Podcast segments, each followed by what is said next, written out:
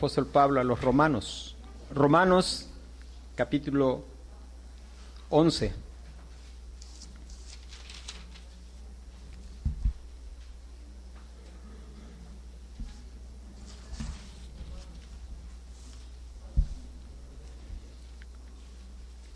Dice la palabra de Dios, digo pues, ¿ha desechado Dios a su pueblo? En ninguna manera porque también yo soy israelita, de la descendencia de Abraham, de la tribu de Benjamín. No ha desechado Dios a su pueblo, al cual desde antes conoció. ¿O no sabéis que dice de Elías la escritura, cómo invoca a Dios contra Israel diciendo, Señor, a tus profetas han dado muerte, y tus altares han derribado, y solo yo he quedado, y procuran matarme? Pero, ¿qué le dice la divina respuesta? Me he reservado siete mil hombres que no han doblado la rodilla delante de Baal. Así también, aún en este tiempo, ha quedado un remanente escogido por gracia. Y si por gracia ya no es por obras, de otra manera la gracia ya no es gracia. Y si por obras ya no es gracia, de otra manera la obra ya no es obra. ¿Qué pues? Lo que buscaba Israel no lo ha alcanzado, pero los escogidos sí lo han alcanzado, y los demás fueron endurecidos. Así como está escrito, Dios les dio espíritu de estupor y ojos con que no vean y oídos con que no oigan hasta el día de hoy.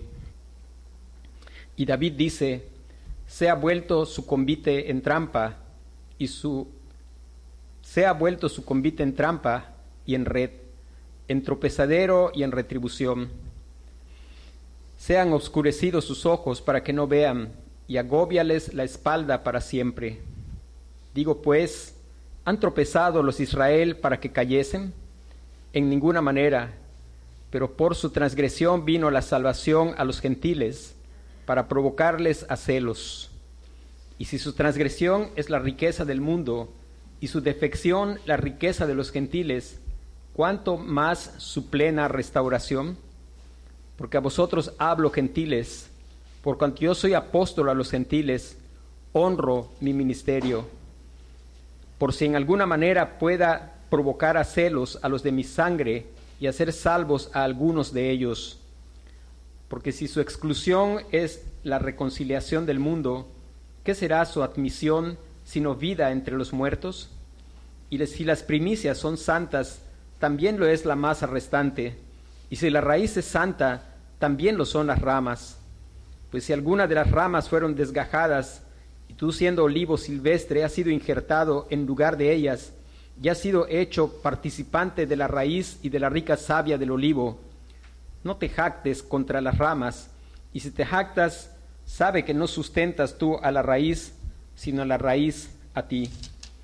Pues las ramas dirás, fueron desgajadas para que yo fuese injertado. Bien, por su incredulidad fueron desgajadas, pero tú por la fe estás en pie. No te ensoberbezcas, sino teme. Porque si Dios no perdonó a las ramas naturales, a ti tampoco te perdonará. Mira pues la bondad y la severidad de Dios, la severidad ciertamente para con los que cayeron, pero la bondad para contigo si permaneces en esa bondad pues de otra manera tú también serás cortado. Y aun ellos, si no permanecieren en incredulidad, serán injertados, pues poderoso es Dios para poder para volverlos a injertar. Pero si tú fuiste cortado del que por naturaleza es olivo silvestre, y contra naturaleza fuiste injertado en el buen olivo, ¿cuánto más estos, que son las ramas naturales, serán injertados en su propio olivo?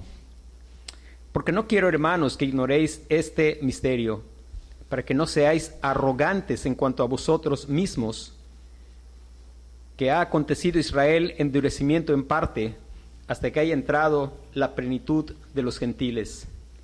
Y luego todo Israel será salvo, como está escrito, vendrá de Sión el libertador, que apartará de Jacob la impiedad, y este será mi pacto con ellos, cuando yo quite sus pecados Así que en cuanto al Evangelio, son enemigos por causa de vosotros, pero en cuanto a la elección, son amados por causa de los padres.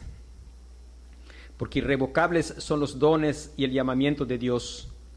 Pues como vosotros también en otro tiempo erais desobedientes a Dios, pero ahora habéis alcanzado misericordia por la desobediencia de ellos. Así también estos ahora han sido desobedientes para que por, las por la misericordia concedida a vosotros, ellos también alcancen misericordia. Porque Dios sujetó a todos en desobediencia para tener misericordia de todos. Oh profundidad de las riquezas, de la sabiduría y de la ciencia de Dios, cuán insondables son tus juicios e inescrutables sus caminos. Porque ¿quién entendió la mente del Señor o quién fue su consejero? ¿O quién le dio a él primero para que le fuese recompensado?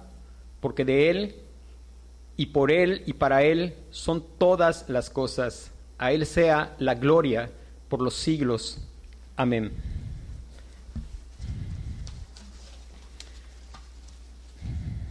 Hemos estado meditando estos versículos del 1 al 32 y hemos abarcado ya hasta el versículo 24. Hoy, con la ayuda de Dios, vamos a meditar los versículos del 25 hasta el versículo 32. Y esos versículos del 25 al 32, quiero leerlos en otra traducción de la Escritura que dice, porque no quiero, hermanos, que ignoren este misterio, para que no sean sabios en su propia opinión, que a Israel le ha acontecido un endurecimiento parcial hasta que haya entrado la plenitud de los gentiles. Así, todo Israel será salvo, tal como está escrito. El libertador vendrá de Sión, apartará la impiedad de Jacob, y este es mi pacto con ellos, cuando yo quite sus pecados. En cuanto al Evangelio, son enemigos por causa de ustedes, pero en cuanto a la elección de Dios, son amados por causa de los padres, porque los dones y el llamamiento de Dios son irrevocables. Pues así como ustedes en otro tiempo fueron desobedientes a Dios, pero ahora se les ha mostrado misericordia por razón de la desobediencia de ellos, así también ahora estos han sido desobedientes para que por la misericordia mostrada a ustedes, también a ellos ahora les sea mostrada misericordia, porque Dios ha encerrado a todos en desobediencia para mostrar misericordia a todos. Si recuerdan, el apóstol Pablo empieza con una pregunta y la pregunta es si Dios ha desechado a su pueblo. Y el tema con relación a esa pregunta es así todo Israel será salvo. Si ustedes recuerdan, estuvimos estudiando primero el domingo pasado los primeros diez versículos y lo que Dios nos mostró es que aunque la mayoría, aunque a lo largo de la historia la gran mayoría de los judíos o la gran mayoría de los descendientes físicos de Abraham han sido incrédulos, Dios siempre se ha reservado un remanente escogido. Recuerde que remanente es una parte de un todo. Un remanente es una parte de un todo. En esos versículos estábamos viendo que lo que es relevante, lo que es determinante en la salvación no es la raza, sino es la gracia. Nadie es salvo simplemente por ser descendiente físico de Abraham. Nadie será salvo por ser hijo de pastor o nieto de pastor. Lo importante, lo fundamental, lo relevante, lo determinante para la salvación es la gracia de Dios, no la raza.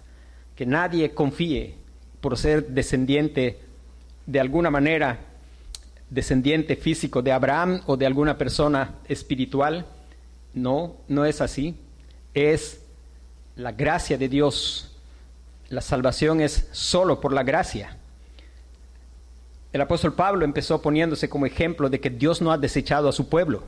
Él dice, pues Dios no ha desechado a su pueblo hablando del Israel nacional. Recuerde que algo que Pablo ha estado mostrando a lo largo de la carta es que hay un Israel dentro de Israel dentro del Israel nacional, de ese pueblo compuesto de judíos, descendientes físicos de Abraham, hay un Israel espiritual que es el verdadero Israel, que el apóstol Pablo ha explicado en los primeros capítulos de, la carta.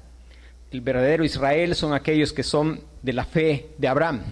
Y lo explica no solo en esta carta, sino en muchas otras de sus cartas. Él dice, por ejemplo, porque nosotros somos la verdadera circuncisión, la circuncisión que no es hecha con mano en la carne, sino la circuncisión del corazón hecha por Dios. Y Pablo muestra que él es un ejemplo de que Dios no ha desechado a su pueblo. Dentro de ese Israel nacional está el pueblo verdadero de Dios.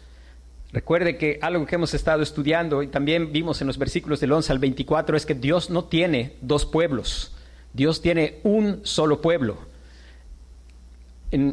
Recuerde que después de hablar acerca de, ponerse Él como ejemplo, después Él narra la situación histórica cuando el pueblo de Israel en su mayoría, y hermanos, en casi todos los tiempos, la mayor parte del pueblo de Israel ha andado en incredulidad, pero Dios ha tenido siempre un remanente elegido por gracia.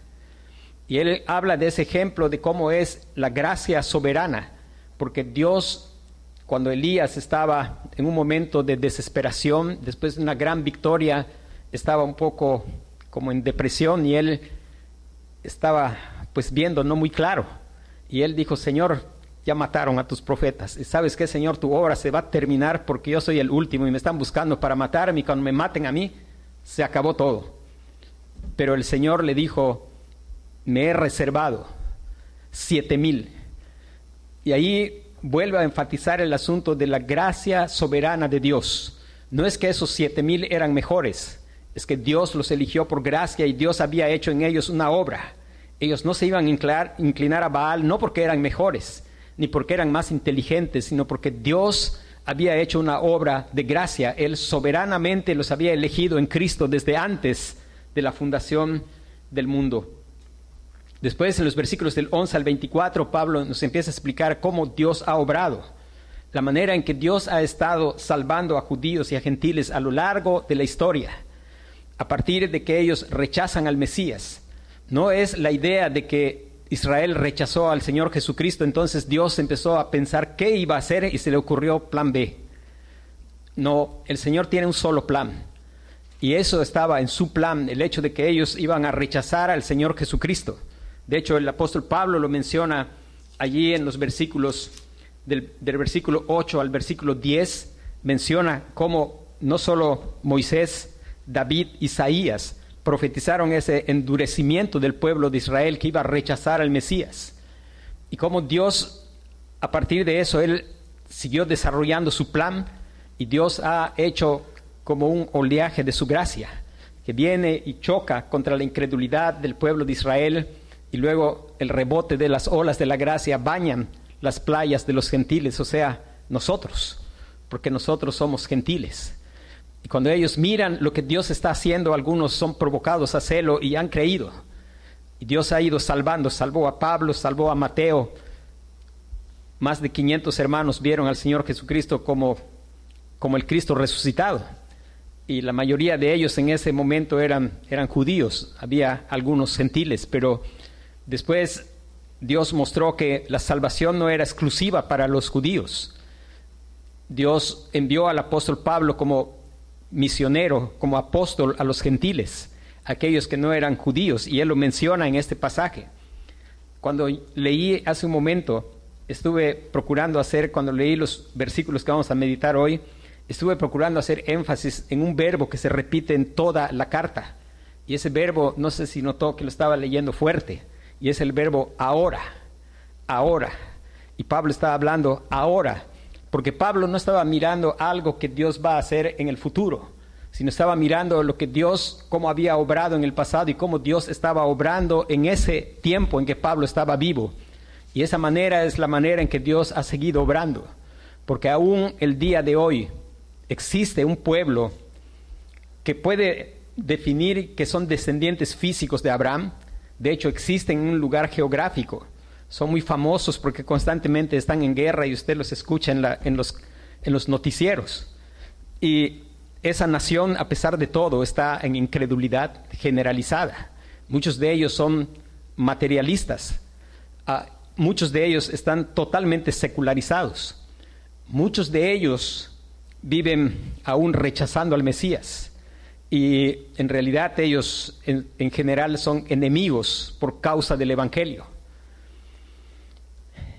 Pero Dios aún el día de hoy está salvando dentro de ellos, sigue salvando a aquel remanente elegido por gracia, como lo hizo en el tiempo de Elías, Él sigue salvando. Otra cosa importante que estuvimos aprendiendo el miércoles es, Pablo se tomó el tiempo en los primeros versículos para hablar algo ahí que parece un trabalenguas, pero que no es un trabalenguas. El versículo 6 dice, después de mostrar que la salvación es obra de la gracia de Dios, en el versículo 6 se toma el tiempo y dice, y si por gracia ya no es por obras, de otra manera la gracia ya no es gracia, y si por obra ya no es gracia, de otra manera la obra ya no es obra. Y no es precisamente un, un trabalenguas. Lo que Pablo está procurando decirnos es, la gracia y las obras son como el agua y el aceite. Por más que usted intente disolver el agua en el aceite, no se va a poder. Cuando usted se canse de agitarlo y deje de agitar, siempre se van a separar. No son mutuamente excluyentes. De igual manera, la salvación es por gracia solamente y no es gracia más obras. Es Pablo está tomándose el tiempo porque esto es importante, porque lo que es determinante en la salvación es la gracia, es la gracia. Y una de las cosas que Pablo está llamando fuertemente la atención es porque justo Israel tropezó en que pensó que era por sus obras que ellos podían alcanzar salvación. Y la salvación es por gracia y es por obras, pero no por las obras nuestras, sino es por las obras y la obra del Señor Jesucristo. Él hizo las obras perfectas, Él vivió la vida que no podemos vivir. Y es grandemente ofensivo al Dios que nosotros intentemos salvarnos por gracia más obras, porque estaremos diciendo cuando hacemos eso que lo que Cristo hizo no es suficiente. Hermanos, Cristo murió en la cruz y Él cuando murió dijo, consumado es. Y si usted cree que tiene que hacer algo más, usted está diciendo que no es consumado, usted está diciendo mentiroso al Señor Jesucristo. Pero Pablo toma el tiempo para recalcar, es solamente por la gracia. Hay buenas obras que el creyente puede hacer, no para ser salvo, sino porque ya ha sido salvado. Y que Dios nos guarde de que no intentemos añadir algo a la gracia. La salvación es únicamente por la gracia. En la siguiente sección Pablo va a tratar un asunto bien importante porque hay otras cosas que también son mutuamente excluyentes. Y Pablo va a exhortar varias veces contra la arrogancia, porque en la iglesia de que estaba allá en Roma, a la cual Pablo está escribiendo esta carta, había hermanos, bastantes de ellos gentiles, y estaban menospreciando a los judíos. Y a lo largo de la historia ha tendido ha tendido a ver una actitud de mucha gente que dice ser cristiana de tratar con menosprecio a los judíos. De hecho, durante mucho tiempo, de pronto ellos han enfrentado persecución de parte que dice ser cristiana. Y muchos de ellos persiguiéndolos y rechazándolos porque dicen que ellos mataron al Señor Jesús. Pero Pablo se va a tomar el tiempo de decirnos, cuidado, no te jactes. Si es por fe, no hay lugar para la jactancia. Fe y jactancia son mutuamente excluyentes. Si has creído en el Señor Jesucristo, tienes que saber algo muy claro. Sí, los judíos son culpables de haber matado al Señor Jesucristo, pero no solo los judíos. Yo soy culpable. Sobre todo si soy creyente, yo soy culpable de la muerte del Señor Jesucristo, porque Él vino a salvar a su pueblo de sus pecados. Ese pueblo que es el único pueblo de Dios que está compuesto tanto de judíos descendientes físicos de Abraham como de gentiles, ese pueblo elegido por Dios de pura gracia, ese pueblo que no merecía más que condenación de parte de Dios, pero Dios, que es rico en misericordia, nos ha extendido misericordia, nos ha cubierto de gracia, nos ha vestido de la justicia del Señor Jesucristo. Y Pablo advierte y dice, cuidado, cuidado con ser arrogante, cuidado con mirar al judío o a alguien más por debajo de tu hombro. Cuidado con que pienses que tú eres mejor que otros. No somos mejor que nadie. No hay lugar para la jactancia.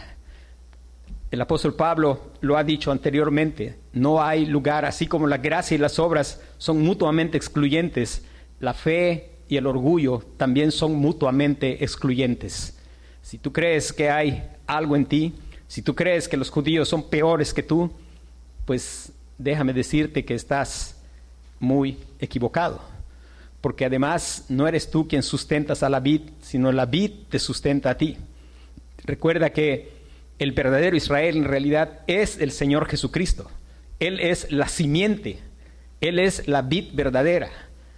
Hermano, no hay lugar para la jactancia. Recuerde, gente que Dios ha salvado, y espero que es nuestra propia experiencia, gente que Dios ha salvado, ha terminado reconociendo que es bueno haber sido humillado, que antes que fuéramos humillados, descarriados, andábamos. Job, Job terminó diciendo, de oídas te había oído. Ahora que mis ojos te ven, me aborrezco y me arrepiento en polvo y ceniza, o sea, humillado. Isaías vio al Señor Jesucristo y él nos dice, ah, pues qué privilegio que yo vi la gloria de Dios, es que yo soy mejor que los otros. No, cuando él vio la gloria del Señor, él dijo, ay de mí que soy muerto. Y él miró su pecado humildemente y dijo, porque siendo hombre inmundo de labios, el apóstol Pablo, que mucho tiempo se sentía mejor que todos, y él dice, si alguien tiene de qué gloriarse, pues yo más. No hay quien pueda competir conmigo. Pero él dijo, pero todas esas cosas ahora son basura. ¿Y cómo lo aprendió? Vio a Cristo glorificado y quedó en el polvo, en, allí tirado en la tierra. Él dijo, ¿quién eres, Señor? Y la respuesta fue, soy yo Jesús a quien tú persigues. No hay lugar para la jactancia.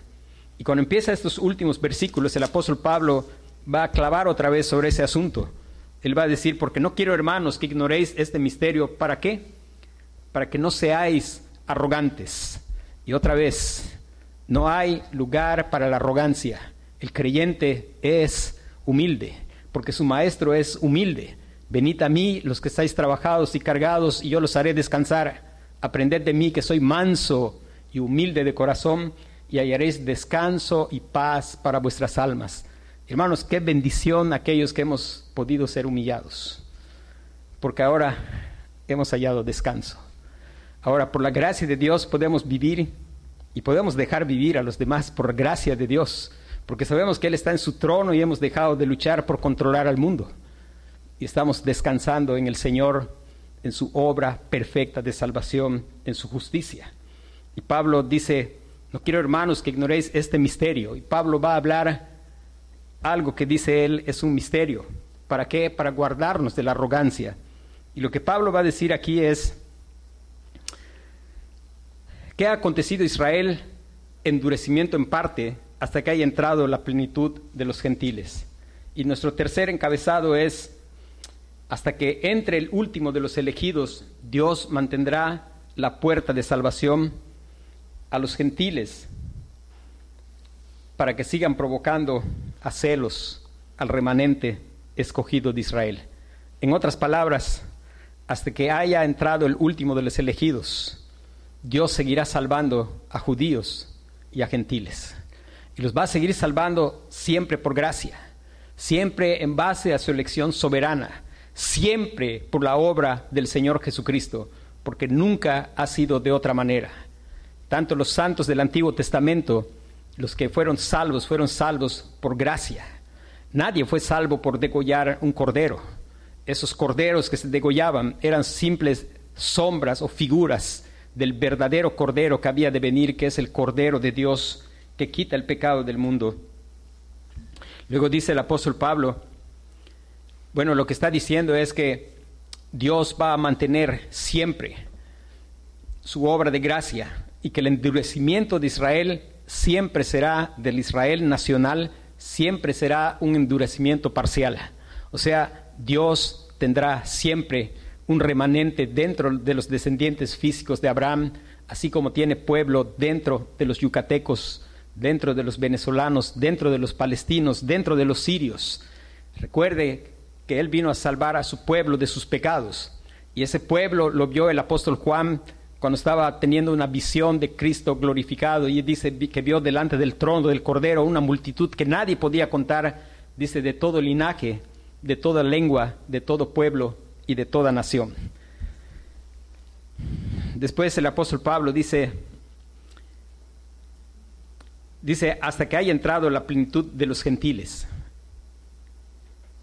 Y dice después, y luego todo Israel será salvo, como está escrito, vendrá de Sión el libertador. Y luego todo Israel será salvo. Todo Israel será salvo. Y luego, hermanos, la, la traducción que leí traduce y las palabras que Dios inspiró para que se escribieran en el original es, dice, así todo Israel será salvo. Y no es que nuestra traducción está defectuosa, por supuesto que no. Nuestra traducción es correcta y es preciosa. Pero recuerde algo que no siempre, no siempre la expresión que dice acá, y luego todo Israel será salvo, y luego, no siempre en español significa secuencia de eventos, no siempre. Dije una frase que una persona dijo hace algún tiempo, y él dijo, pienso luego existo. Esa frase, hermanos, no es secuencia de tiempo. No es que piensas y entonces empiezas a existir. Si nosotros lo entendiéramos así, en realidad no tiene sentido, sino nadie que no exista puede pensar. O usted conoce a alguien que no existe pero piensa. Y lo que esta persona quiso decir cuando dijo pienso, luego existo, está diciendo porque existo es consecuentemente puedo pensar. Y esta expresión que tradujo la, la, no, no de manera incorrecta, no es incorrecta la traducción porque ya vimos que en, otros, en otras expresiones se ha usado esa expresión de manera distinta, no secuencia de eventos. Otras traducciones lo traducen así o de esta manera. Y en la misma Reina Valera se ha traducido en muchos otros pasajes de esa manera, o así o como dice esta traducción, así todo Israel será salvo, tal como está escrito. No está implicando algo de secuencia, no está hablando de que cuando todos los gentiles, la plenitud de los gentiles entren, entonces todos los judíos van a ser salvos. O tampoco está hablando de que en algún momento vaya a haber una conversión. No precisamente está enseñando que vaya a haber una conversión masiva de judíos. Además, es muy probable que el apóstol Pablo tampoco está hablando de la segunda venida del Señor Jesucristo, porque dice el libertador vendrá de Sión. Cuando el Señor Jesucristo venga en su segunda venida, Él va a venir hacia Sión, pero aquí dice vendrá de Sión. Y aquí Él está haciendo referencia a la primera venida del Señor Jesucristo. Dice, apartará la impiedad de Jacob y este es mi pacto con ellos cuando yo quite sus pecados. Dice, en cuanto al Evangelio son enemigos por causa de ustedes, pero en cuanto a la elección de Dios son amados por causa de los padres. Y note que dice en cuanto a la elección de Dios son amados por causa de los padres, porque lo que Dios le prometió a Abraham es irrevocable. Y es que así como Dios tiene pueblo entre aquellos que no son judíos, entre aquellos que no son descendientes físicos de Abraham, así tiene pueblo dentro de ellos, que es por causa de la elección que son amados son amados no por causa de ser hijos de Abraham, sino son amados por causa de la elección de gracia de Dios. Y después dice, pero en cuanto a la elección de Dios son amados por causa de los padres. Dice, porque los dones y el elemento de Dios son irrevocables. Dios no miente, ni revoca, ni cambia. Él había elegido un pueblo de todo linaje, de toda lengua, de todo pueblo y de toda nación. Desde el principio, cuando Dios llamó a Abraham, Él nunca dijo que la salvación iba a ser exclusivamente de sus descendientes físicos. Él le dijo, y serán benditas en ti todas las familias de la tierra. Dios siempre ha tenido un pueblo, y ese pueblo es el verdadero Israel, que no tiene nada que ver con raza, sino tiene que ver con la elección de gracia de Dios. Dice después, pues así, versículo 30, pues así como ustedes en otro tiempo fueron desobedientes a Dios, pero ahora, y Pablo está hablando del tiempo presente, se les ha mostrado misericordia por razón de la desobediencia de ellos. Hermanos, qué bendición que su desobediencia ha resultado en bendición para nosotros ahora. Y ese ahora era cuando Pablo estaba vivo. Y esa ahora es ahora que nosotros estamos vivos. La desobediencia de ellos. Dios extendió bendición a todas las familias de la tierra que había elegido en Cristo. Cuando habla de todas las familias de la tierra, no está hablando de la totalidad, sino la elección. Por causa de la elección, Dios ha elegido un pueblo. Y quiero repetir siempre, hermanos, recordemos, no nos ha elegido porque somos mejores. no nos ha elegido porque había algo digno en nosotros. Nos ha elegido, como dice la misma palabra, por el puro afecto de su voluntad, para alabanza de la gloria de su gracia. No tiene nada que ver con nosotros. Lo único que nosotros merecíamos era muerte, condenación. El apóstol Pablo, inspirado por el Espíritu Santo, se toma tiempo de recordarnos, son distintos, sí, son especial tesoro, real sacerdocio, nación santa, pero eran lo mismo que los, demás. Y la diferencia es que Dios es rico en misericordia. Dice, versículo 31. Así también ahora estos han sido desobedientes para que por la misericordia mostrada a ustedes, también ellos, también a ellos ahora les sea mostrada misericordia. En nuestra traducción no está ese ahora, pero todos los verbos son ahora y el apóstol Pablo está hablando del tiempo presente. Porque Dios ha encerrado a todos en desobediencia para mostrar misericordia a todos. Hermanos, Pablo está haciendo una reflexión acerca del Evangelio. Y está reflexionando acerca del Evangelio y cómo a quién se le podía ocurrir un plan de salvación como ese plan de salvación. Definitivamente, eso no es producto de la mente de alguna persona. Este es producto de una mente maravillosa, de una mente grande, de una mente que es toda sabiduría. Él está reflexionando y está pensando en cómo el Señor dio la salvación, cómo las olas de su gracia a lo largo de los siglos ante, ante la incredulidad de los judíos, el rechazo de los judíos y él, el rebote baña las aguas, las playas de los gentiles y los gentiles creen y los otros son provocados a celos y creen. Y después la generalidad o la mayoría de ellos rechaza el Evangelio y son enemigos del Evangelio. Y el rebote llega a los gentiles. Y Dios ha estado haciendo eso y Dios ha encerrado a todos, a judíos y a gentiles en desobediencia. Nadie es mejor, ni el gentil pagano, ni el judío religioso. Todos han hecho una sola cosa, desobedecer la santa ley de Dios. Nunca hemos cumplido un solo de los mandamientos de esa ley. Por lo tanto, nadie puede ser salvado cumpliendo o obedeciendo esa ley. Esa ley fue dada para que veamos que somos encerrados, incapaces de obedecer. La ley fue dada para mostrar nuestra incapacidad. Y la ley fue dada para que al ver cuán incapaces somos, pues pudiéramos, por la gracia de Dios, recibir el don de la fe y habiendo recibido ese don de fe, quedara totalmente fuera el orgullo. No hay lugar para el orgullo cuando es por la fe. Y Dios lo hizo así, encerrando a todos sus escogidos, gentiles y judíos, para mostrar misericordia a todos los que son su pueblo.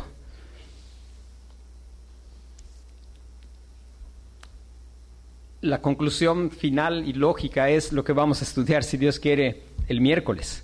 Y es, hermanos, adoración.